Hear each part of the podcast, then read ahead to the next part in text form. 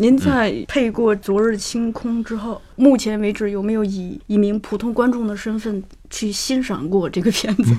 其实在，呃，就是夏天的时候，暑假的时候是看过一次的，但是跟现在的版本还不一样。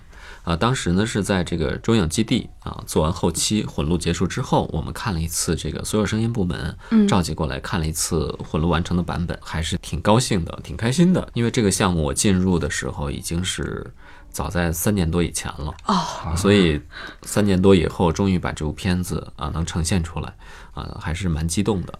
嗯，但是呢，那个版本之后呢，也确实发现了一些问题，可能也不一定是主要原因啊。然后这个。呃，主创方还是决定，当时是定了期的，后来又改了档。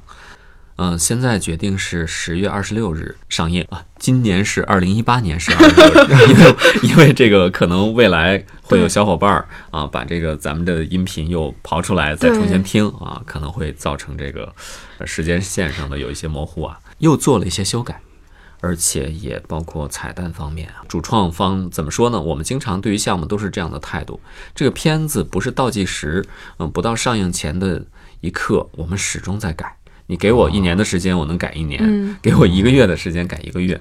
呃，什么时候真正说啊，档期已经定死了？必须倒推了，那我可能这个才能够结束吧。因为所有的这些电影啊，很多东西都是遗憾的艺术嘛，就是我们到最后还是能不断的发现自身的一些问题，觉得还能更好，还能提高啊。这也是呃中国的这个动画电影工作者们心中的一些执念吧。我还是跟这样的团队合作，成为这个项目当中的一员一份子，我觉得还是蛮自豪、蛮欣慰的。